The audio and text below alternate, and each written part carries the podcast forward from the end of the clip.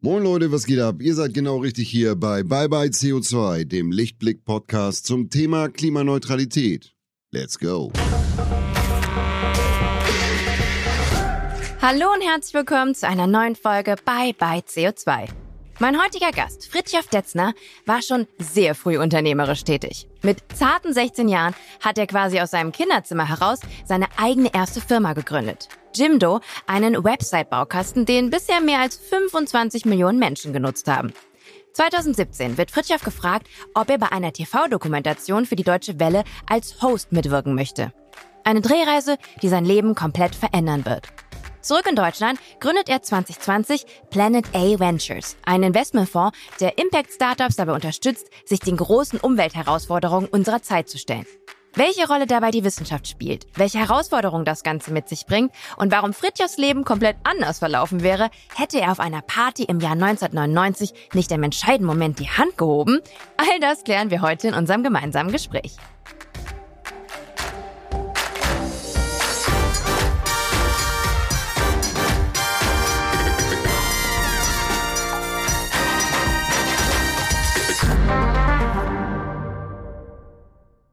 Hallo Fritjof, schön, dass du da bist. Hi Claire, schön, dass ich da sein darf. Ist das eigentlich ein kurzes I, ein langes I? Wie würdest du selber deinen Vornamen aussprechen? Du, ja, erstmal volle Sympathie dafür, dass Leute den Namen nicht aussprechen können. Ich habe da viele Varianten von als Spitzname von Friedel oder Free oder Friday. Also gibt es ein paar. Aber sonst Friedjof. Friedjof, okay. Oder wie, wie soll ich dich nennen? Ich kann dich auch Free nennen. Wie würde man das buchstabieren? Das wie? ist wie das Englische. Äh, ich habe Freunde in Südafrika und die können Friedhof überhaupt nicht aussprechen und deswegen Aha. sagen die einfach free, also so wie frei. ich guck mal, wie es mir über die Lippen geht. Friedhof, würdest du dich ganz kurz selber vorstellen für alle, die, die dich noch nicht kennen? Wer bist du und was machst du? Ja, ich bin gerne in der Natur, surfen und Paragliden. Ähm, und ähm, ich habe zuerst äh, ganz früh angefangen, ein eigenes Unternehmen zu bauen, bei uns zu Hause auf dem Bauernhof mit 16 Daraus ist dann Gymno geworden, das habe ich 18 Jahre lang aufgebaut, ähm, habe dann eine, eine Weltreise gemacht mit einem Kamerateam der Deutschen Welle, die mein Leben sehr verändert hat. Und dann habe ich äh, 2020 Planet A Ventures gegründet, ein äh, Venture-Kapitalfonds, der Unternehmen unterstützt, die signifikant positiv sind. Genau, sprechen wir wahrscheinlich später drüber. Okay, also als ich 16 war, das war, ich habe es mal nachgerechnet, 2001. Und um das ganz kurz äh, zeitlich einzuordnen, das war das Jahr, in dem Daylight in Your Eyes von den No Angels rausgekommen ist. Also was ich gemacht habe als 16-Jährige war, ich habe Bravo gelesen, ich hatte ziemlich sicher meinen ersten großen Liebeskummer. Das Letzte, an was ich gedacht habe, war, eine eigene Firma zu gründen. Wie kam es bei dir dazu? Ja, es klingt ein bisschen absurd. Ähm, mein damaliger Mitgründer Christian hat in, auf einer Party äh, gefragt, wer Lust hat, eine Firma zu gründen. Und da habe ich? Äh, ja, hab ich recht spontan einfach mein, mein, meine Hand gehoben und ähm, du, das war 1999 und ähm, ich hatte einfach, oder wir beide hatten einfach Lust auf Computer und das waren noch diese großen Tower zu der Zeit, die man mhm. zusammengeschraubt mhm. hat und fanden das super spannend. Und das ähm, haben wir dann gemacht und dann haben wir uns äh, tatsächlich, ähm, also erstmal großes Glück gehabt, weil ähm, ich meine, mit 16 darfst du keine, keine Firma gründen. Das heißt, du musst äh, von deinen Eltern für voll geschäftsfähig erklärt werden. Und das heißt, wir mussten erstmal mit denen sprechen, ob das auch eine gute Idee ist. Und meine Mama hat relativ schnell Ja gesagt und Christians Papa, ähm, der ist Steuerberater und der hat halt gesagt, okay, Jungs, ich mache die Steuererklärung für euch. Und dann haben wir uns das getraut. Und dann sind wir erstmal zum Familiengericht und mussten uns für voll geschäftsfähig erklären lassen. Und dann haben wir unser, unser GWR angemeldet 1999, genau. Irre. Und äh, Jimdo ist ja auch durch die Decke gegangen. Ähm, ich glaube, bis heute haben das, ich habe jetzt eine Zahl aus dem Internet entnommen, 25 Millionen Menschen genutzt. Ich weiß nicht, ob das mhm. noch aktuell ist. Das hast du gemacht, bis du ungefähr 34 warst. Und dann schreiben wir, wenn ich jetzt auch richtig, ist heute viel Mathematik bei mir, schreiben wir das Jahr 2017. Und da hast du eine Erfahrung mhm. gemacht, die dein Leben und vor allen Dingen auch deine berufliche Ausrichtung verändert mhm. hat. Ähm, ich fasse mal ganz kurz zusammen und dann kommst du. Du hast zusammen mit der Deutschen Welle eine zehnteilige Doku-Serie gedreht mit dem Titel Founders Valley. Und da warst du als Host vor der Kamera. Ich kenne mich da ein bisschen aus, weil ich das selber auch mache fürs Fernsehen. Wie kam es denn zu dem Projekt? Worum ging es da inhaltlich und warum gerade mhm. dann? Hm, ich hatte 2000, äh, nee, 1999, als ich quasi diese Firma gegründet hatte, ich noch eine andere ganz große Leidenschaft. Ich bin so halb professionell Kitesurfen habe ich gemacht und ich habe erstmal gedacht, ah, ich mache mal eine Pause, ich gehe mal irgendwie ganz viele Wellen der Welt surfen. Und das habe ich auch gemacht. Ich habe auch gemerkt, dass mir das eigentlich nicht reicht. Und dann hat ein Freund von mir gehört, hey, ähm, ich habe gehört, dass du quasi als Co-Geschäftsführer rausgehst und hat mich gefragt, ob er so ein Fernsehkonzept schreiben darf. Und habe ich gesagt, ja, klingt nach einer guten Idee, durch die Welt reisen, andere Gründerinnen und Gründer treffen überall. Und dann hat er, hat er das gemacht und dann hat auf einmal die Deutsche Welle sofort Ja gesagt und das Auswärtige Amt hat auch äh, das mitfinanziert und auf einmal ist es dann wirklich passiert und ähm, dann war auf einmal ähm, das Projekt da, was natürlich hässlich absurd war, weil ich sowas vorher noch nie gemacht habe.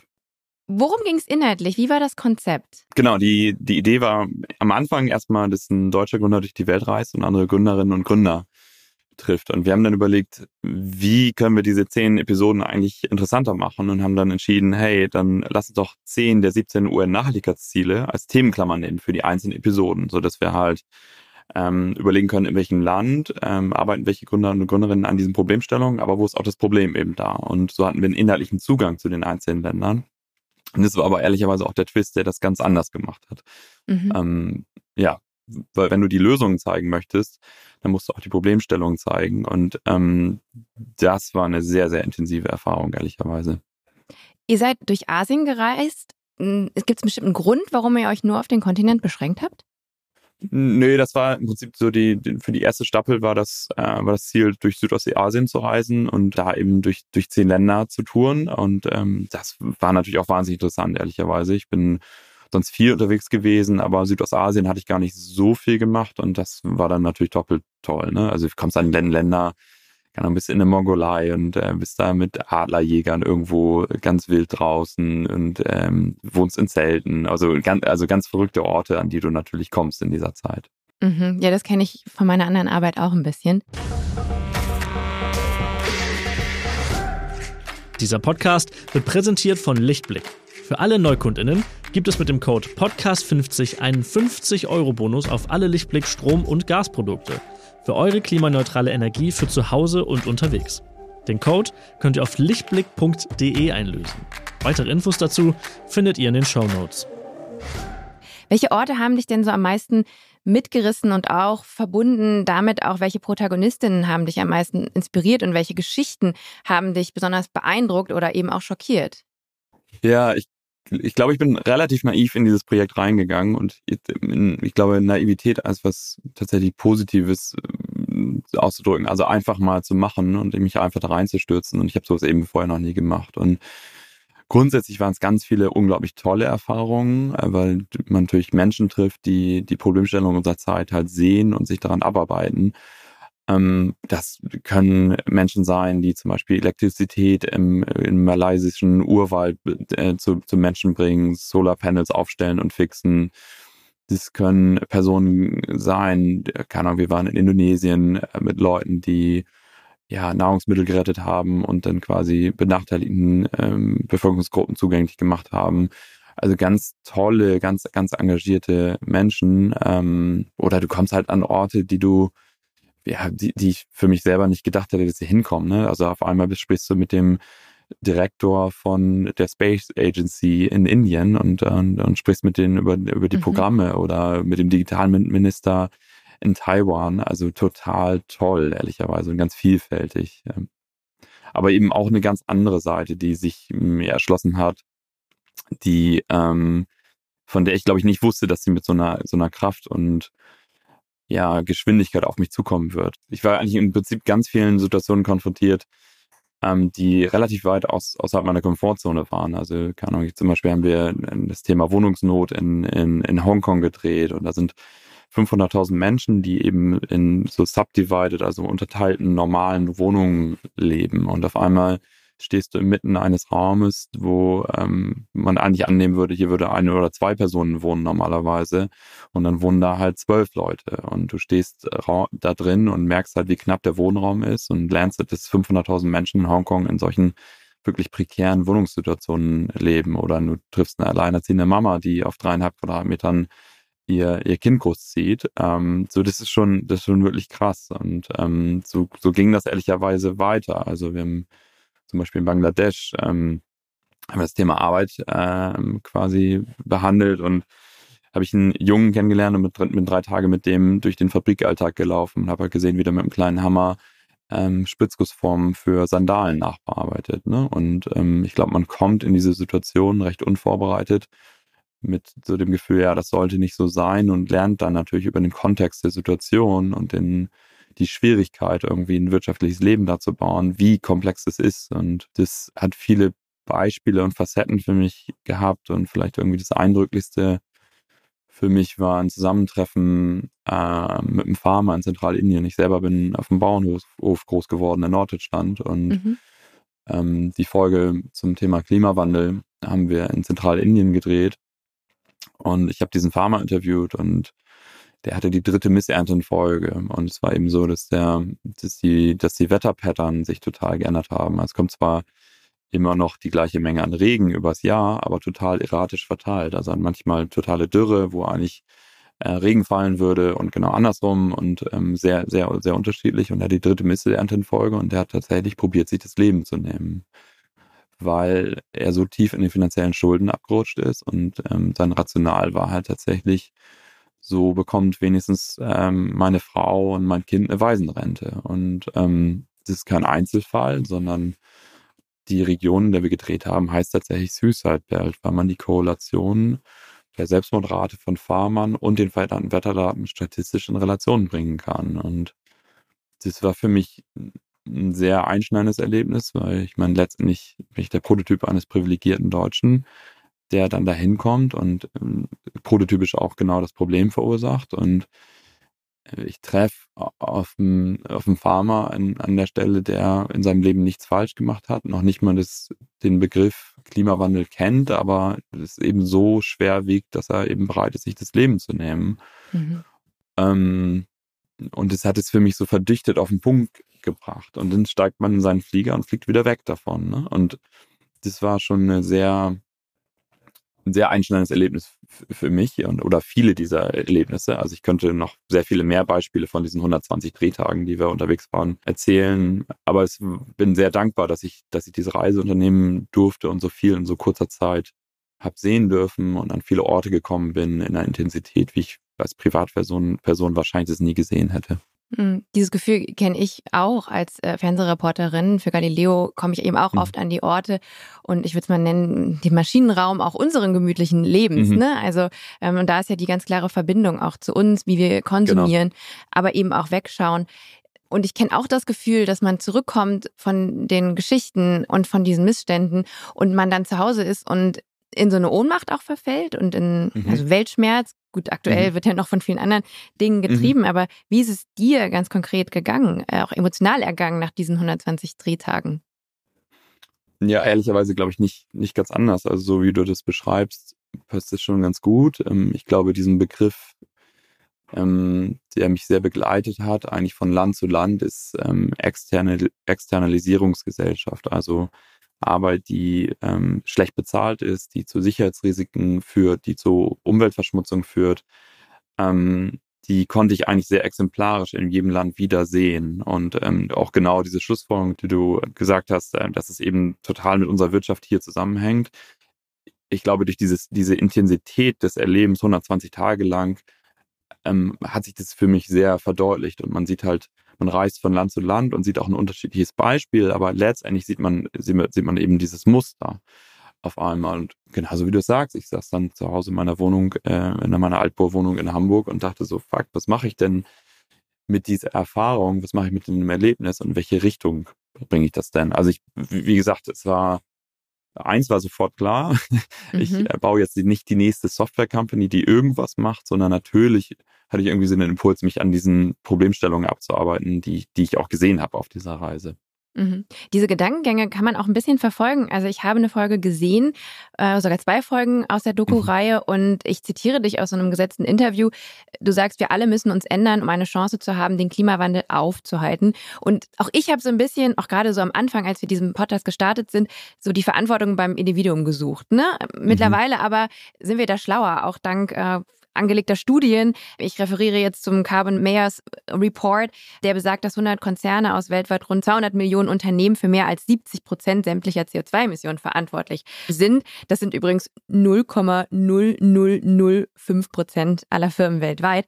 Mhm. Wann war denn für dich klar, dass der Hebel, um etwas zu verändern, die Wirtschaft ist und die Verantwortung in erster Linie bei den Unternehmen liegt?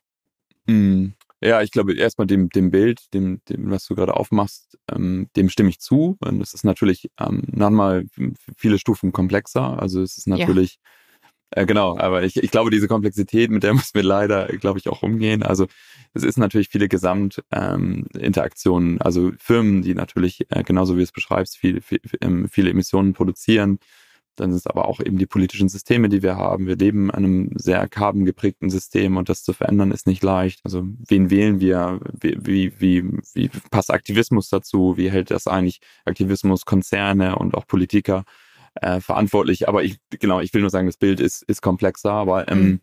Äh, natürlich ähm, auch für mich mit meinem Background ist natürlich auch irgendwie klar geworden, ja, okay, ich möchte in das, in das Wirtschaftliche ähm, eintauchen. Und ich glaube, für mich war halt natürlich irgendwie sehr klar, okay, ähm, es braucht auch neue Innovationen und Veränderung des, der existierenden Wertschöpfungsprozesse und neue Ideen.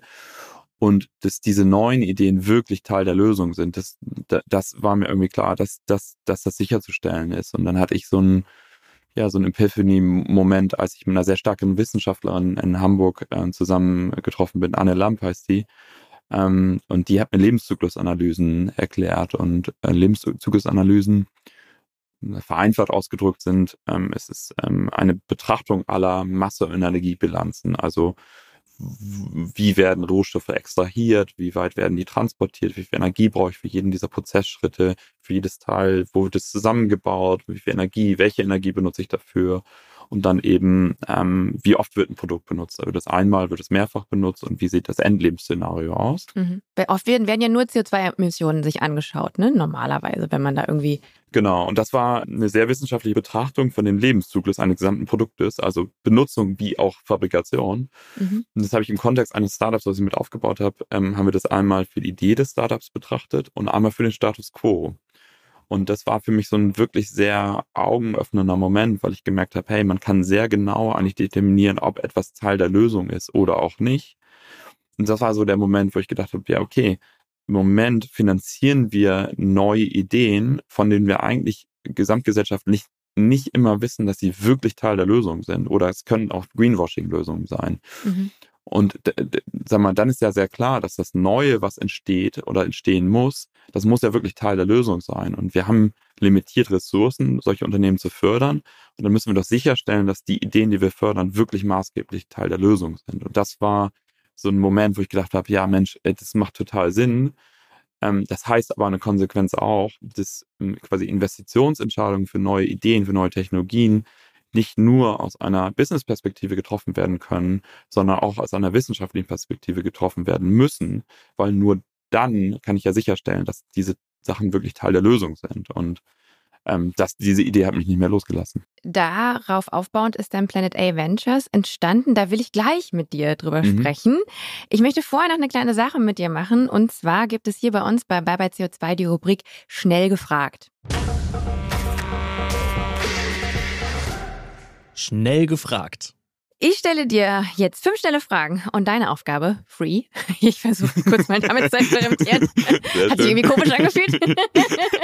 Ja, war, war lustig. Ja, es, ja, ich sag lieber Fritjof. Das ist okay. Ähm, deine Aufgabe ist es, mir halbwegs schneller Antworten zu geben, okay? Okay. Ich starte mal mit Frage Nummer eins, die klingt ein bisschen weird, aber Hast du Angst vor Wölfen? Und ich meine damit nicht die Wölfe, also die Referenz zur Börse. Also ich meine wirklich die Tiere. Äh, nee, habe ich nicht. Okay, hast du eine Ahnung, also, warum ich das frage? Nee, noch nicht, aber ich, ich gehe zum Beispiel mit Freunden in Österreich Paragliden und dann zelten wir oben und also insofern äh, Hast du machen wir das gesehen? mal. Nee, noch nicht. Okay. Ähm, Ähm, aber ich, deswegen merke ich auch, dass ich mir noch nie drüber Gedanken gemacht habe, ehrlicherweise. Ich komme darauf, weil ich will in dieser Rubrik immer gerne eine Frage, die irgendwie eine Verbindung zu dem Ort hat, wo die Person ursprünglich herkommt. Und bei dir ist es Cuxhaven. Und dann habe ich mhm. so ähm, Fakten zu Cuxhaven gegoogelt. Und dann kam heraus, dass ihr wohl scheinbar Probleme mit Wölfen habt da oben. Die haben mhm. sich ausgebreitet bis hin zu den Deichen. Und dann habe ich einen lustigen Fakt dazu gelesen. Im Deich sind Schutzzäune oder Hunde verboten. Aber weil die Wölfe da sind da ja auch immer äh, Schafe sind, ne? Mhm. Wolf und Schaf verträgt sich nicht, haben sie jetzt Esel äh, auf den Deich gestellt, weil die sind wohl natürliche Alarmanlagen. Wenn dann der Wolf okay. kommt, dann machen die halt derartig laute Geräusche, dass die Schafe das halt kapieren. Und gegebenenfalls können wohl Esel auch Wölfe angreifen. Also so treten und so. Das fand so, ich jetzt habe ich was gelernt irre. und muss mal ja. wieder nach Cuxhaven die Esel angucken, glaube ich. Ja, auf dem Deich. Ich werde mich da fernhalten, weil ich habe Angst vor Wölfen. Sehr cool, vielen Dank. Nächste Frage. Du hast es äh, schon ein paar Mal thematisiert. Du bist Kitesurfer. Wo liegt denn dein Lieblings-Kitesurf-Spot? Mm. Oh, ich war einmal in Peru. Ähm, das war ehrlicherweise unglaublich. Ähm, da ist ganz im Norden von Peru ähm, gibt es einen Nationalpark und an diesem Strand ist nur ein Haus. Und diese Welle an, ähm, die ist, die ist unglaublich toll. Also bei Wellen ist es so, je länger die laufen, desto cleaner, also besser und desto weiter auseinander sind diese Wellen. Mhm. Und ähm, die Wellen, die da ankommen, die kommen quasi letztendlich aus dem Polarkreis, aus dem Süden ähm, und laufen so lang und die sind dann unglaublich weit auseinander, so 30, 40 Sekunden und sehr hoch und sehr konsistent und du sind, kannst halt eigentlich mehrere Kilometer auf, auf, diesem, auf diesen Wellen reiten mit dem Kitesurfbrett. Und dann ist eine Seelöwenkolonie da ähm, um die Ecke, 5000 äh, Seelöwen, die dann auch ab und zu mal aus dem Wasser springen und dann hast du die, ähm, die Vögel, die runterschießen ins Wasser und diesen, diesen Fischreichtum da für sich nutzen. Und da drin zu surfen. Also das ist ein Nationalpark und man muss durch Gates durch und es gibt nur so viel Plätze auf der Welle, letztendlich wie es Schlafplätze in diesem Haus gibt. Mhm. Ähm, das war ein unglaubliches Erlebnis, da zu sein und diese Wellen zu. Ein bisschen so aus, als hättest du das ausgedacht gerade. Aber so ja, ne? Und das, wird noch, das wird noch arger, ehrlicherweise. Das heißt Punta Luna Surf Lodge. Aha. Und als wir da waren den ersten Abend, waren eben eine Sonnen äh, so eine Mondfinsternis. Also total oh. abgefahren. Ja. Und dann sagen, lagen wir auf dem Strand und haben diese Mondfinsternis angucken dürfen ähm, über mehrere Stunden. Und ich meine, das heißt Punta Luna, also es wäre völlig absurd. Also ja. ja. Kennst du ähm, diese große Surferin in Costa Rica, in pa äh, Pavones? Also da, da geht es ums Wellenreiten. Da war ich nämlich mhm. mal mit einer ähm, Surferinnengruppe und als wir da waren, war die ganze Zeit diese Welle nicht. Und die, da sagt man auch nach, dass man da, ich weiß nicht wie lange, auch einen Kilometer, zwei oder so drauf mhm. Ähm, mhm. reiten kann. Aber die Bedingungen müssen halt ideal dafür sein. Mhm. Und es war witzig, weil wir haben zusammengepackt, wir sind, wir haben den Ort wieder verlassen, mussten zurück zum Flughafen.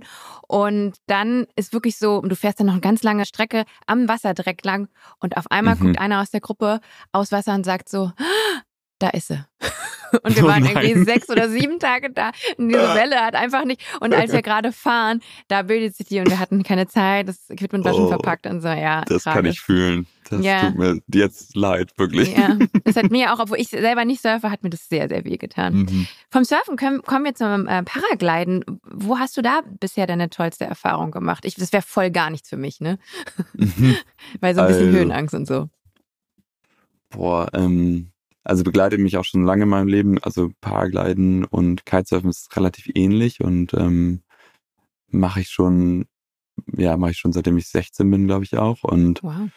mh, mm, oh, wahrscheinlich so in der, in, in der Schweiz, so vor Mönch und Jungfrau da oben langfliegen, ganz hoch, viele Stunden und du guckst dir die quasi die Schweizer Alpen von oben an und ja, oder so tolle Momente, wo man dann oben wieder landet und ein Zelt aufschlägt und dann einfach wirklich in Verbindung mit der Natur ist. Und ja, finde ich, hat man wirklich unglaubliche Momente. Also auch gerade wenn man so viele Stunden da oben ist und man, das finde ich ganz toll, man ist halt einfach eben nicht mehr wirklich so richtig Teil der Welt da unten, ne? weil man runterguckt mhm. und man hat eine Ruhe und ja, eine Verbundenheit mit der Natur, die, die ich total schätze, weil du du merkst an diesem Schirm, der ist ganz feinfühlig ähm, und du merkst halt jede, jedes bisschen Wind und ob man richtig in der Thermik steht, ja oder nein. Also so ganz feinfühlig und, und hast das Gefühl, von oben zu, zu gucken, was da unten passiert. Und das ist ein ganz tolles Gefühl. Manchmal hast du dann eben Vögel, die mit dir kreisen. Und die Vögel haben irgendwie weniger Angst vor dir, wenn du auch fliegst. Das heißt, du ähm, ja, zentrierst dich dann manchmal unter einer Wolke, um hochzukommen und dann ist dann eben dir gegenüber ist, ähm, ist ein Vogel, der mit dir da hochfliegt. Ne? Und das sind ganz tolle, ganz tolle Momente. Ich glaube, genau. dass ich Paragliden total falsch für mich abgespeichert habe. Weil so wie du es beschreibst, hat es nichts davon, wie ich es mir vorstelle. Also man kann auch viel Quatsch machen in der Luft und das macht wahnsinnig viel Spaß, ehrlicherweise. Also kann ganz, ganz wilde Manöver machen. Und mhm. ich habe jetzt vor zwei, drei Jahren habe ich einen Tandem-Schein gemacht. Das heißt, ich kann Leute mitnehmen und das ist ganz toll, ehrlicherweise, weil wenn ich zum Beispiel jetzt, keine Ahnung, jetzt im Podcast vom Kitesurfen erzähle, dann kann man das beschreiben mit Worten. Aber wenn du jemanden mitnimmst, quasi zum Fliegen, dann kannst du dem der Person ja wirklich zeigen, was du so toll daran findest und du erlebst es wirklich zusammen. Und es ist ja ganz selten, dass man jemanden das dann so zeigen kann, wie man das selber erlebt und man geht dann halt zusammen spazieren in der Luft und fliegt mhm. von einem äh, Gipfel zum anderen. Und das ist irgendwie ganz toll, da Leute mitnehmen zu dürfen. Wind ist auch so ein bisschen dein Element. Hm, das stimmt. Ja, fällt mir gerade auf. Jetzt kommt eher so, so ein Downer. Wann hast du das letzte Mal Ungerechtigkeit erfahren? Oh, gute Frage. Ähm, das ich, läuft ja gut bei dir. ja, und ich glaube, das, das möchte ich auch sagen und auch anerkennen. Ich sehe mich damit nicht besonders häufig konfrontiert und das ist, glaube ich, nicht normal. Und ich glaube, das anzuerkennen, dass das gar nicht so häufig passiert, das ist ganz wichtig. Deswegen muss ich sagen, fällt mir sogar fast schwer, die Frage jetzt zu beantworten. Mir, mir kommt kein richtiges Beispiel hoch, weil ich eben denke, ähm, alles, was ich jetzt sagen würde, das wäre gar nicht wirklich relevant. Also insofern habe mhm. ich, ähm, hab ich da hab ich das Glück der wenigen, wo das gar nicht so ein großes Thema ist. Ich habe die letzte Frage eher eine Aufforderung, auch gar nicht so einfach. Bitte beende folgenden Satz für mich. Geld kann. Viel bewirken, wenn man es in die richtigen Ideen steckt. Damit haben wir schon eine super Überleitung gebildet zur Planet A ähm, Ventures. Ich wollte mit dir erstmal kurz, das hast du jetzt selber auch schon angesprochen, über Wild Plastic sprechen. Mhm. Das war ja quasi das Impact Startup, das du auch im Zuge dessen, wie du gedacht und gefühlt hast, nach deiner Reise äh, mitgegründet hast und dann eben auch über dieses dann Erkenntnisse gewonnen hast, die du später bei Planet A Ventures mit ein hast, einfließen lassen. Ähm, was war das für ein Projekt? Warum Plastik? Warum hast du dich auf das Thema erstmal gestürzt? Ja, genau, noch einen Schritt zurück. Wir haben im, bei Founders Valley haben wir eben eine Folge äh, zu Plastikverschmutzung in Indonesien und Indien gedreht. Und ich stand auf der größten Müllkippe in Delhi und da wurde seit 30 Jahren quasi Mixed Garbage zusammengefahren und du stehst oben auf diesem Müllberg und es ist ein riesig hoher Berg und darüber um dich rum fliegen indische Adler und ist ein bisschen absurd. Und drei Tage bevor ich da hingekommen bin, ist da eine Seite kollabiert und hat drei Müllsammlerinnen begraben. Und das ist ganz, ganz schrecklich. So. Und nach dieser Reise hat auch der Kameramann gesagt, hey, wir müssen da was machen. Und ähm, deswegen relativ reflexartig gesagt, okay, in dem Bereich verstehen wir und sind auf das Konzept gekommen. Und ich habe dann angefangen, eben mitzuhelfen, dieses Team aufzubauen. Und ähm, in dem Kontext haben wir eben eine Lebenszyklusanalyse gemacht. Und die Kernidee von Wild Plastic ist eben, ähm, Müllsammlungsorganisationen weltweit zu unterstützen und denen äh, quasi das, was sie an Müll aus der Natur recovern, ähm, abzukaufen und im Prinzip so zu etablieren, dass es Sammlungsstrukturen gibt, die, die letztendlich helfen aufzuräumen. Und mh, hm, ein Beispiel, was relativ straightforward war zu der Zeit, ist ähm, ja, die, ähm, vielleicht erinnern wir uns irgendwie zusammen, die Trinkwasserversorgung in Haiti ist nach dem Erdbeben zusammengebrochen. Das heißt, sehr viele mhm. Menschen haben ähm, Plastik äh, oder letztendlich Wasser in Plastikschläuchen da bekommen. Ähm, und ähm, logischerweise auch völlig ohne Vorwurf ist viel von diesem Material, wenn sie es leer getrunken haben, in der Umwelt gelandet. Und es ist ein relativ homogenes Material und deswegen große Quantitäten davon ab, äh, angefallen. Und überlegt, okay, das macht doch eigentlich Sinn, irgendwie das zurückzuführen. Und da haben wir uns die Frage gestellt, macht es eigentlich Sinn oder macht es keinen Sinn? Weil es klingt ja ehrlicherweise auch ein bisschen kontraintuitiv. Mm, wegen ähm, Transportwegen und so weiter. Genau. Ja. Plastik aus Haiti zurückzufahren mit dem Containerschiff. So, und dann haben wir eben mal gerechnet und das war eben ganz interessant und eben für mich eigentlich ein augenöffnender Moment. Also es ist natürlich nicht cool, Plastik zurückzuschippern von Haiti nach Europa und pro Tonne, die ich zurückschippe, habe ich verbundene Emissionen ungefähr von 73 Kilogramm pro Tonne, die ich zurückschippe.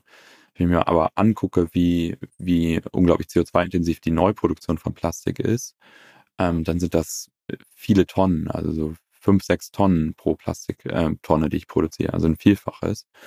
Und natürlich ist der Recyclingprozess auch noch ähm, äh, energieintensiv, aber trotzdem spare ich ungefähr letztendlich, wenn ich es ausrechne, die Hälfte äh, des CO2s, wenn ich, wenn ich, selbst wenn ich es zurückfahre. Und ich glaube, das war so dieser Moment, wo ich gesagt habe, ich hätte intuitiv eine andere Antwort erwartet.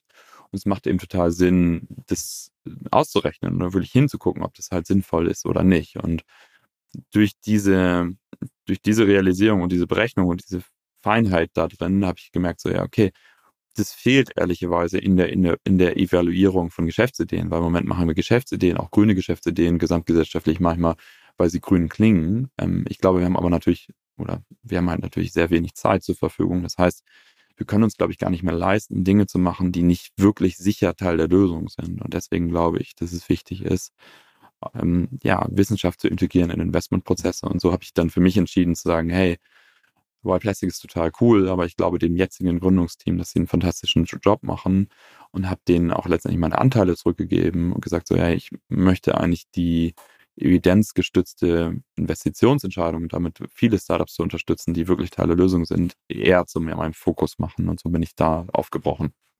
Und dann hast du 2020 zusammen mit Gleichgesinnten Planet A Ventures gegründet. Mhm. Kannst du umreißen, worum es da genau geht? Gerne auch so die Kindervariante. also, Weil auch ich mich sehr ins Thema einlesen musste. Nach dem Motto, dass du ChatGPT fragst, das ist für einen Fünfjährigen erklären. So. ja, vielleicht nicht auf ChatGPT.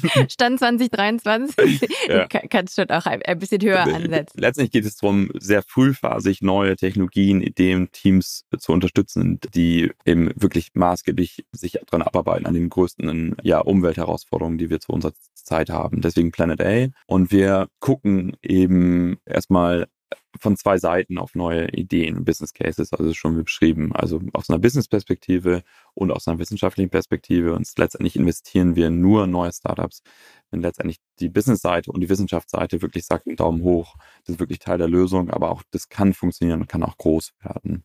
Mhm. Genau, das ist ein, das ist ein Fonds, also man nennt das ganze Wagniskapital, weil es eben ein großes Wagnis ist, ne? also Leuten sehr früh äh, in, in der Firmengeschichte große Geldmengen zur Verfügung zu stellen. Ist aber eben notwendig, ähm, damit die losgehen können und äh, wir sind dann an der Seite von diesen Gründerinnen und Gründern und helfen denen, diese Unternehmen zu bauen. Genau, der Fonds hat eine Größe von 160 Millionen. Ähm, das ist ganz, ähm, ganz schön. Damit können wir ähm, ja so ungefähr 33 Unternehmen unterstützen, haben schon in 20 investiert und sind jetzt eben auf dem Weg, ähm, da in ganz viele sehr tolle neue Technologien oder ja, Startups zu investieren. Und das reicht von genau, zum Beispiel einem Traceless, die eine Plastikalternative machen aus Agar-Reststoffströmen, also wo man ähm, quasi ähm, ja Seitenströme der Nahrungsmittelproduktion, ähm, also äh, Reste von, von Weizen, von Hopfen, ähm, nutzt, um eine Plastikalternative zu schaffen. Das geht dann auch zu Energiespeichersystemen, die wir unterstützen, um eben den Ausbau von erneuerbaren Energien zu unterstützen. Es können Batteriespeichersysteme, andere äh, Speichersysteme sein. Es können ähm, ein anderes Unternehmen, was wir unterstützen, haben einen neuen Katalyseprozess, also einen neuen Herstellungsprozess ähm, für grünes Methanol ähm, erfunden, an einem Supercomputer in einer Praxis validieren können. Und Methanol ist ähm, eine Kraftstoff, Kraftstoffalternative für die Containerschifffahrt. Ähm, ah. Container, Containerschifffahrt, drei Prozent der globalen Emissionen, ist, glaube ich, uns allen klar, dass es dreckig ist ähm, und viel, viel, CO2 emittiert. Und ähm, das ist eben ganz spannend, da zu überlegen, wie kann man das eigentlich zukünftig machen. Und ähm, ja, das Besondere ist, dass äh, zum Beispiel Maersk als äh, größte Reederei der Welt schon äh, 20 Containerschiffe bestellt hat, die mit Hybridmotoren laufen, die eben auch schon mit grünem Methanol laufen können. Ähm, und das Hapag-Lloyd zieht jetzt nach. Also ist ganz, ganz spannend. Also ganz viele ja, sehr technische Themen äh, investieren wir da. Mhm. Welche Voraussetzungen muss ich dann als Startup mitbringen, um bei euch pitchen zu dürfen? Und wie genau sieht dann der Prüfprozess aus? Ja, wie, der dann durchlaufen wird eurerseits und auch welche Entscheidungsgewalt haben dann in dem Zuge eure WissenschaftlerInnen? Ich glaube, ihr habt sogar auch WissenschaftlerInnen, die bei euch angestellt sind und ähm, können die dann Veto einlegen? Wie sieht das genau aus? Ja, genau. Ich glaube, das ist die, die, die ähm, hast du genau richtig beschrieben, also Wissenschaftlerinnen äh, angestellt und das ist die Kernidee von Planet A, diese die wissenschaftliche Perspektive und die Business-Perspektive miteinander zu ähm, zu kombinieren und eben nur Dinge dann zu machen, wenn sie wirklich signifikant besser sind, aber eben auch ein guter Business Case, weil ich meine, letztendlich müssen wir es ja schaffen, gesamtgesellschaftlich existierende Wirtschaftsprozesse zu verbessern. Ähm, und das tun wir letztendlich aber auch nur, wenn die Sachen signifikant besser sind im Vergleich zu einem Referenzprozess von heute, aber auch das Potenzial haben, wirklich schnell und groß skaliert zu werden, weil sonst ändern wir die Wirtschaft von heute nicht. Also wenn es nur signifikant besser ist, aber wenn wir es nicht in die Breite kriegen, mhm. dann hilft es leider auch nicht so viel. Genau. Und also wir gucken auf drei Komponenten. Also das Team ähm, und äh, quasi dann Business und Markt und äh, den Impact von der Idee. Und diese drei Komponenten sind wirklich gleich wichtig. Also ähm, muss dir vorstellen, wir haben jetzt in zwei Jahren über 8000 ähm, Applications gehabt, also wirklich ganz toll, ganz wahnsinnig viele von tollen Menschen, die wirklich die Welt verändern wollen. Und jetzt ist der harte Job, ähm, rauszufiltern, in wie viel, in welche Unternehmen investieren wir eben wirklich. Und wie, wie groß ähm, sind denn die Kuchenstücke, die ihr da vergebt, wenn ich das mal so beschreiben darf? Genau. Also bis ja, wie viele Millionen geht ihr denn da für eine Idee, ein Startup? Ja, genau. Also ähm, die initialen Tickets, die wir schreiben, die variieren zwischen 500.000 und 4 Millionen. Das ist so mhm. das, was wir initial reingeben. Und dann ähm, ist es aber so, dass wir in den nächsten Finanzierungsrunden, die die Startups machen, eben die Möglichkeit haben, auch wieder mit zu investieren. Genau. Aber so, das ist so die, die Range, in der wir initial ähm, investieren und eben ganz klar eben Software und Hardware, weil natürlich Software-Innovation alleine nicht, nicht reichen wird für, für eine Welt innerhalb der planetaren Grenzen, sondern wir brauchen eben auch Hardware, ähm, Prozesse und wirkliche Maschinen, die, die, die andere Dinge machen. Genau. Mhm. Weil du sagst, Skalierbarkeit ist euch wichtig. Kann man sagen, es gibt da irgendwelche Sektoren, Technologien, die irgendwie ganz oben auf der Liste stehen, weil einfach der Hebel größer ist? Oder sagt ihr, das ist mhm. ganz individuell von Idee zu Idee ja, genau. Das ist erstmal ist, glaube ich, äh, leider richtig, dass es unterschiedlich ist von Idee zu Idee. Aber ein bisschen schwieriger ist die Skalierung von, von Hardware im Vergleich zu Software. So logischerweise, wenn ich Software gebaut habe und die funktioniert im Kleinen, dann kann ich eine Architektur bauen, die das dann auch im Großen funktionieren lässt. Und ich habe eigentlich wenig Schwierigkeiten, das zu optimieren. Mhm. Wenn ich jetzt aber zum Beispiel einen neuen ähm, Prozess äh, erfunden habe, zum Beispiel für die Herstellung von einer Plastikalternative oder eben für Grünmethanol oder andere, dann validiere ich solche Sachen zuerst im Labor und dann muss ich das aber immer wieder hochskalieren, dass ich immer größere Quantitäten von diesem Material ähm, produzieren kann. Und dadurch habe ich ein zusätzliches Risiko, weil ich ja immer nochmal immer größere Fabriken bauen muss. Ähm, und das ist natürlich wahnsinnig kapitalintensiv. Das heißt, ähm, ich habe eigentlich noch relativ viel Risiko in dieser Idee, brauche aber trotzdem viel Geld. Und ich glaube, das ist eben ganz wichtig, dass man eben trotzdem da ja reingeht und dass diese Ideen auch zu fin eben finanziert. Und ja, vielleicht um ein, eine schöne Geschichte zu erzählen, Traceless, ähm, die haben auch den Deutschen Gründerpreis gewonnen, äh, weibliches Gründungsteam aus Hamburg, die eben diese Plastikalternative machen. Und die haben eben gerade zum Beispiel, ähm, also da waren die ersten Investoren ganz am Anfang und die haben jetzt gerade 36,6 Millionen eingesammelt für die Skalierung dieser Firma und auch der Bau, den Bau einer größeren Fabrik. Und das sind, glaube ich, diese Erfolgsgeschichten, die wir eben brauchen, dass diese Startups, die am Anfang vielleicht irgendwie noch ein bisschen niedlich klingen, dass sie wirklich groß werden und wirklich unsere Wertschöpfungsprozesse heute umstellen können. Das ist, glaube ich, ganz, ganz wichtig, ähm, dass wir da schnell hinkommen, weil wir alle wissen, dass wir eigentlich wenig Zeit haben, Dinge zu verändern. Ich möchte mich ganz kurz auch mal so ein bisschen auf die Seite der InvestorInnen begeben und durch die mhm. Perspektive von diesen schauen. Ähm, mhm. Venture Capital, ich habe mich ja auch gerade schon geoutet als jemand, mhm. der sich nicht so gut auskennt, deswegen musste ich ein bisschen was nachlesen. Zum Thema Venture Capital, wie du sagst, es ist Wagniskapital. Ähm, Venture Capital-GeberInnen investieren einen Teil ihres Eigenkapitals in meist, hast du auch schon erzählt, junge, innovative Unternehmen und erwarten sich, bei teilweise sehr hohem Risiko, hast du auch schon erwähnt, einen entsprechend hohen Gewinn. Also spielt Rendite auch eine Rolle. Jetzt steht aber bei euch der Impact an erster Stelle. Schließen sich Rendite und Impact aus? Ich glaube, wenn sie sich, mal angenommen, wenn sie sich langfristig ausschließen würden, dann würden wir unsere Wirtschaft nicht umgebaut bekommen. Das heißt, ähm, ich glaube, wir müssen anders über über unser Wirtschaften nachdenken. Das sehen wir auch in der Gesetzgebung, dass wir quasi die Externalitäten, also die wahren Kosten einpreisen müssen in unsere Business ähm, von heute. Das lässt sich natürlich nicht sofort machen. Das Interessante ist ja, dass das, was wir machen, wir machen ja kein Daytrading. Wir gehen ja nicht heute ins Startup rein und morgen wieder raus, sondern wir haben eigentlich sehr geduldiges, längerfristiges Kapital. Deswegen ist unsere Aufgabe eben auch, einfach viel weiter in die Zukunft zu gucken. Das heißt, heute eine Investitionsentscheidung zu treffen für eine Firma, die wahrscheinlich in fünf bis zehn Jahren sich sehr gut ähm, entwickelt. Das heißt, wir haben einen anderen Zeithorizont, in dem wir agieren. Und wir probieren jetzt ehrlicherweise ein bisschen weiter auch verschiedene Komplexitäten auch zu betrachten. Also wir sind davon überzeugt, dass es in Zukunft eine Korrelation gibt zwischen den Unternehmen, die quasi signifikant besser sind für den Planeten und auch der finanziellen Performance von diesen. Wenn wir das nicht hinkriegen würden, dann würden wir diese Problemstellung unserer Zeit eigentlich nicht lösen können. Und wir sehen auch Indikatoren dafür, dass es in diese Richtung geht. Ähm, können wir gleich nochmal tiefer eintauchen. Aber das tun wir. Das heißt, wir gucken nicht nur auf die Businesszahlen, sondern wir gucken eben auch ähm, ja, auf einer chemisch-physikalischen Ebene, ähm, ist es wirklich besser, ja oder nein. Und dann gucken wir uns auch noch an, wie entwickeln sich eigentlich die Märkte in bestimmten Bereichen. Und Regulatorik wird natürlich normalerweise von Unternehmern eher als schlecht bewertet.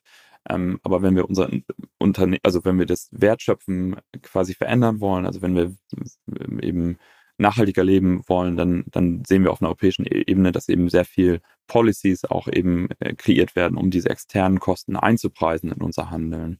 Mhm. Und das gucken wir uns eben auch an, also den Markt und die Marktsicherheit, die durch Regulatorik entsteht, äh, wirklich chemisch-physikalisch und den Business Case und probieren genau dann diese Cases zu identifizieren, wo die Sachen nicht im Widerspruch sind, sondern wo wir, wo wir denken, dass es genau hilft. Ähm, aber natürlich ist das komplex, genauso wie du sagst. Ähm, ich glaube, gesamtgesellschaftlich müssen wir es hinkriegen, dass wir eben wegkommen davon von einer, von einer Wirtschaft, wo es sich lohnt, den Planeten auszunutzen, hin zu einer regenerativen Wertschöpfung, ähm, wo es eben sich lohnt, nachhaltiger zu wirtschaften. Und das, ähm, genau diese Unternehmen suchen wir und die finden wir eben auch schon. Das ist mhm. nicht, natürlich nicht breit übertragbar, aber wir sehen sehr viele Cases, wo, wo wir denken, dass das sehr gut aufgehen kann. Jetzt hast du ganz viel nach vorne geschaut. Ich habe hm, während meiner Recherche kurz mal so nach hinten geschaut und auch mhm. so ein mhm. bisschen eben dahin, wo eben das Geld herkommt, um es jetzt mhm. mal so super plump mhm. auszudrücken. Also du hast gerade schon erwähnt, 160 Millionen Euro groß ist euer Fonds. Das ist nicht wenig Geld. Und ich habe auch mal in die Liste eurer InvestorInnen geschaut und da begegnen mir so Namen wie BMW, Rewe, ich glaube Rubin Ritter, der Zalando mitgegründet hat. Das sind jetzt alles auch Unternehmen, InvestorInnen, die nicht unbedingt so eine super lupenreine weiße Weste haben. Und wenn man es jetzt super spitz formuliert, sind die ja im Prinzip auch mitverantwortlich für das Chaos, das du jetzt mit Planet A Ventures versuchst aufzuräumen. Wie gehst du mit, mit jetzt so einem Gedankengang um? Also ist es so, keine Ahnung, fühlst du dich da ein bisschen wie der Robin Hood? Aber so ein bisschen in schlau, weil du beklaust ja niemanden? Oder sagst du so, genau so kriegen wir im Prinzip auch nur den toxischen Zirkel des Kapitalismus aufgebrochen, ne? dass man irgendwie mhm. das Geld von, von vielleicht auch ein bisschen gestrigen ähm, Unternehmen nimmt, um es eben in, in zukunftsträchtige, ähm, wirklich nachhaltige Unternehmen zu stecken. Ähm, ja, ich, ich glaube, jetzt erstmal wichtig festzustellen, also wir, wir als Management-Team haben quasi, können diese Entscheidungen treffen und sind nicht in der Abhängigkeit zu irgendwelchen von unseren Investoren. Und mhm. ähm, ich glaube, das ist einmal wichtig, das einmal, das einmal zu sagen. Das heißt, ähm, es gibt ähm, da keinerlei Abhängigkeit. Ähm, das zweite ist, wir haben unglaublich viele tolle Leute dabei und ähm, auch die Leute, mit denen wir arbeiten, haben wir ähm, haben wir ähm, sehr klar das Gefühl, die sehen die Zeichen der Zeit und sehen, wie die Wirtschaft sich verändert und sehen auch, dass wir etwas anderes machen, als was vorher da war. Und grundsätzlich sind all diese Menschen, glaube ich, haben zu der These, wissenschaftlich zu, zu investieren und auch der Wissenschaft ähm, ein Vetorecht einzuräumen, haben die Ja gesagt. Und es war gar nicht leicht, ehrlicherweise, ganz am Anfang, weil ähm, Leute gesagt haben, hey, die, das, die, ihr habt dann mehr Leute auf der Payroll, das ist komplexer, wird das eigentlich überhaupt aufgehen? Und dann ist genau das Gegenteil passiert, dass, dass Leute gesagt haben, ja, ich verstehe, warum ihr das macht. Und ich glaube auch daran, so auf die Zukunft zu gucken, macht total viel Sinn. Also nicht nur auf einer Business-Perspektive, sondern einer wissenschaftlichen Perspektive. Und all, all diese Menschen, die bei uns investiert haben oder die, ähm, die Organisationen, die haben diese These unterstützt. Und ich glaube, es ist wichtig, das zu sehen, dass dass, dass die das machen. Ähm, und insofern haben wir dann eine ganz große Breite von, von tollen Leuten, die uns unterstützen. Und ähm, letztendlich haben wir aber die Entscheidungsgewalt auch, wo wir investieren und wo auch nicht.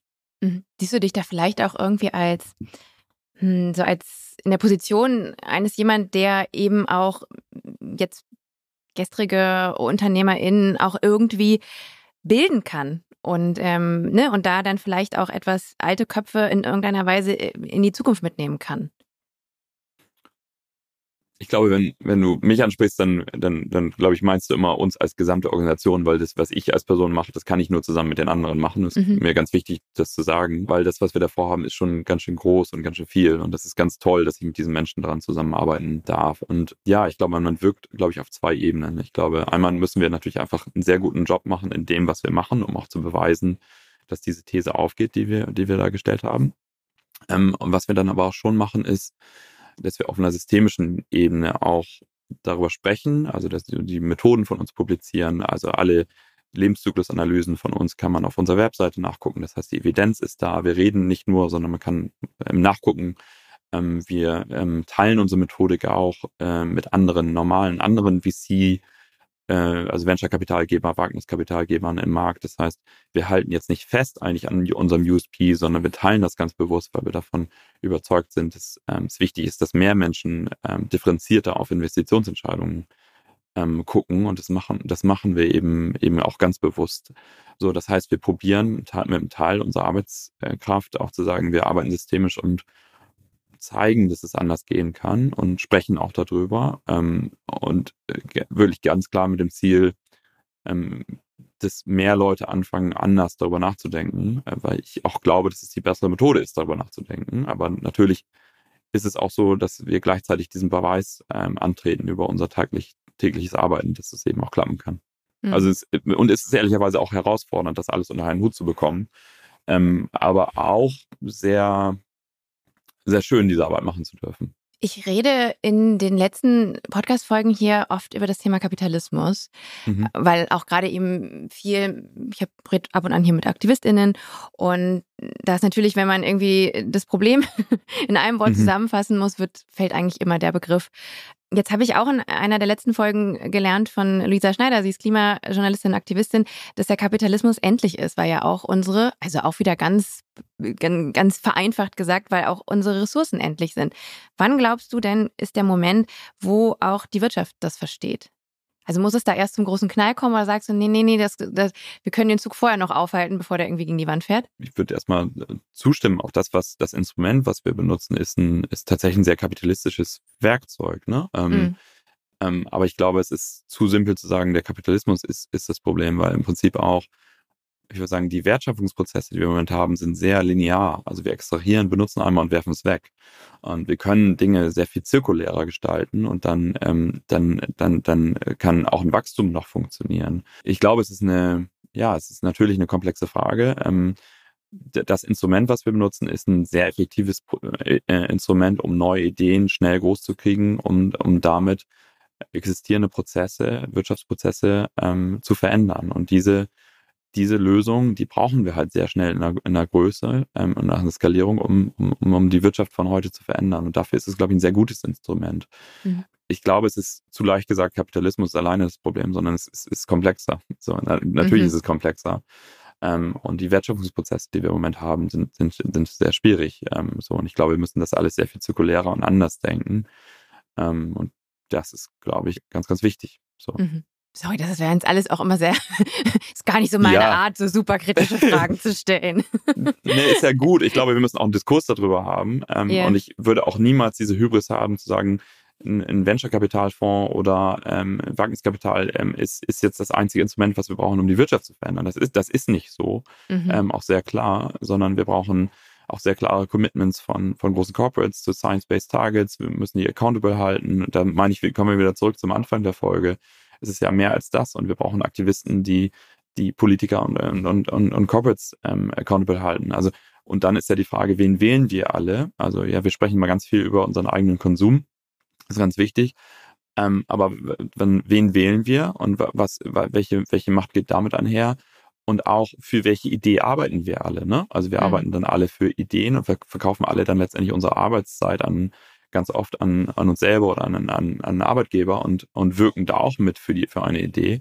Und auch das ist eine Wahl. Für wen arbeite ich und welche Idee mache ich groß? Weil ich glaube, wir werden alles nicht schaffen, irgendwie in der Freizeit dann ähm, alles zu reparieren, was wir mit, mit der Arbeit kaputt machen, sondern wir müssen das wirklich holistischer denken und zusammenbringen. Ähm, genau, ich, ich, ich will nur sagen, es sind wirklich verschiedene Hebel und es ist, es ist größer und komplexer. Hm. um unser Gespräch jetzt noch auf einer sehr hoffnungsvollen und positiven Note äh, enden zu lassen, mhm. möchte ich gerne äh, dich kurz aus einem TED-Talk von dir zitieren. Dort sagst du, Tomorrow's economy is based on today's investment decisions. Was sagst du denn? Wie sieht, wenn du es jetzt komplett einfach ausmalen darfst, wie sieht unsere Wirtschaft in 20, 30 Jahren idealerweise aus? Ja, hoffentlich sind wir, sind wir weiter, als dass wir nur denken, wie können wir den Schaden minimieren, sondern ähm, wie können wir wirklich regenerieren? Also wie können wir unsere Ökosysteme aufbauen? Wie können wir, ähm, wie können wir als Menschen wirklich auch gut und wertschöpfend miteinander zusammenleben und aus, aus diesen Drucksituationen rauskommen, die, wir jetzt haben. Ähm, ich glaube, was uns im Moment manchmal ein bisschen fehlt, ist eigentlich eine, eine positive Zukunftsvision, nach der wir streben, die, die, die toll sein kann. Also ich glaube, wir haben das Potenzial mit neuen Technologien eigentlich eine, eine, eine bessere Version dieser Welt logischerweise zu bauen, ähm, die für uns Menschen äh, positiver aussieht und natürlich auch für den Planeten. Und ich würde mir hoffen, dass ein regeneratives Wirtschaften und ein besseres Zusammensein ähm, da, da möglich wird und dass das eine positive Vision sein kann, auf die wir hinstreben, wo wir ähm, nicht alle Dinge nur als, als Bedrohung für uns wahrnehmen, sondern wo wir Veränderung begreifen ähm, als eine Chance eben, ja, dass es vielen Menschen hoffentlich noch besser gehen kann. Und äh, wir ja einen Planeten haben, der, der wieder in einen, in den Status kommt, dass er zurück in den planetaren Grenzen ist, also der, wo die Ökosysteme gesünder werden, wo wo wir weniger mit ähm, Extremwetterphänomenen zu tun haben, dass, ähm, dass wir in diese Richtung ganz klar unterwegs sind. Das würde ich mir natürlich wahnsinnig wünschen. Mhm, da bin ich zu 100 Prozent bei dir. Fritjof, wir kommen zur Bye bye CO2 Abschlussfrage. Eine unserer Podcast-Gästinnen hat eine Frage für dich hinterlassen ohne aber in dem Moment zu wissen, dass ich die Frage an dich richten wird. Und meine heutige Frage kommt von der Sängerin Alina Striedel. Man kennt sie als Luna. Und mhm. Luna fragt, wenn du zehn Jahre in die Zukunft blickst, wir gucken heute ganz viel in die Zukunft, wie sieht dann dein persönliches Leben aus? Also wie sieht dein Alltag aus? Und was wird sich geändert haben zu heute? Mhm. Dann sind wir im Jahre 2033, ich kann so gut rechnen. Äh, das kannst du ziemlich gut, ähm, ehrlicherweise. ähm, hm, ich, ich glaube, dass das, was wir machen, total Common Sense ist. Was, was ich heute beruflich mache, das ist, äh, dass man sich gefragt hat, hä, wieso haben wir das vorher nicht so gemacht? Also, dass es, dass es einfach klar ist, dass wir, ja, ähm, dass ich hoffentlich ein bisschen mehr wieder auf dem Surfbrett stehe oder auf dem Wellenreiter, ehrlicherweise. Das, das würde ich mir schon sehr wünschen. Also, hm, also ich arbeite sehr gerne, ähm, aber ich würde gerne so ein bisschen mehr einfach wieder in der Natur sein. Und das, das würde ich mir einfach total wünschen, dass das noch ein bisschen mehr im Einklang ist. Ja, ich würde hoffentlich in einem schönen Haus in Dänemark sitzen. In Dänemark? Ja. Mit, äh, mit der Nähe ja. zum Wasser wahrscheinlich. Mit der Nähe zum Wasser, ja, ja. genau. Ja, und da dann telefonieren, hm, aber auch eine gute Zeit haben. Das wäre schön. Das klingt super gut. Das klingt sehr, sehr gut. Bei mir ist auch immer, wenn ich überlege, hm, was möchte ich gerne eigentlich mehr machen, dann ähm, sind das eben die, die privaten Dinge. Bei mir ist es Boxen. Und mhm. ich sehe mich dann immer beim Boxtraining. Endlich dafür ganz viel Zeit haben und nur noch das machen können. Ähm, ja, in zehn Jahren dann halt. Genau, das, das klappt bestimmt. Hast du eine Frage, die du mir mitgeben möchtest für eine unserer ähm, jetzt folgenden Podcast-Gästinnen? Mhm. Ja, unbedingt glaube, meine Frage ist, äh, wir, wir sprechen halt ähm, die ganze Zeit immer ähm, sehr über den Fußabdruck, ähm, was wir da anders machen können. Ich würde mir wünschen, dass wir mehr über den Handabdruck sprechen, also über das, oh. was wir tatsächlich die ganze Zeit machen, wofür wir unsere Energie einsetzen, wofür wir morgens aufstehen und wie wir zur Arbeit gehen. Und meine Frage an den nächsten Gast ist so, was, was tust du denn? Ähm, welche Handlungen machst du denn? Ähm, um, nicht aus dem Verzicht getrieben, sondern wie benutzt du deine Privilegien, deine Zeit, deine Ressourcen, um wirklich äh, mitzuhelfen, dass der, dass wir in einer besseren Gesellschaft, auf einem besseren Planeten leben können. Alles klar, ist notiert, werde ich mitnehmen. Cool. Vielen, vielen Dank dir für, für deine Zeit. ja, danke dir für die Fragen. dir, dir alles Gute und ja, keep up the good work, sage ich immer, wenn Leute ganz viel Tolles schaffen und das sehe ich in deinem Fall. Und ich will auch auf gar keinen Fall mit dir tauschen wollen. Also ja, bitte weitermachen. danke, Claire. Vielen Dank. Liebe HörerInnen, durch Fritjof wird nochmal sehr deutlich, wie essentiell wichtig es ist, dass wir in Klimabelangen der Wissenschaft zuhören, WissenschaftlerInnen bei wichtigen Entscheidungen mit einbeziehen und das auf Augenhöhe. Daran sollte sich nicht nur die Wirtschaft ein Beispiel nehmen, sondern auch die Politik und jede und jeder einzelne von uns. Denn unsere Zukunft steht auf dem Spiel. Wir sollten Veränderung als Chance begreifen, dass es zukünftig vielen Menschen besser geht und unser Planet noch möglichst lange ein lebenswerter Ort bleibt. Wenn auch du ein besseres Morgen schaffen möchtest, aber nicht so recht weißt wie, dann schau doch mal auf unserer Website und unseren Social Media Kanälen vorbei. Oder klick dich gerne auch durch andere Folgen von Bye Bye CO2. In zwei Wochen gibt's wieder eine neue Folge. Abonniere diesen Kanal, damit du das auf gar keinen Fall verpasst. Bis dahin, bleib sauber und tschüss!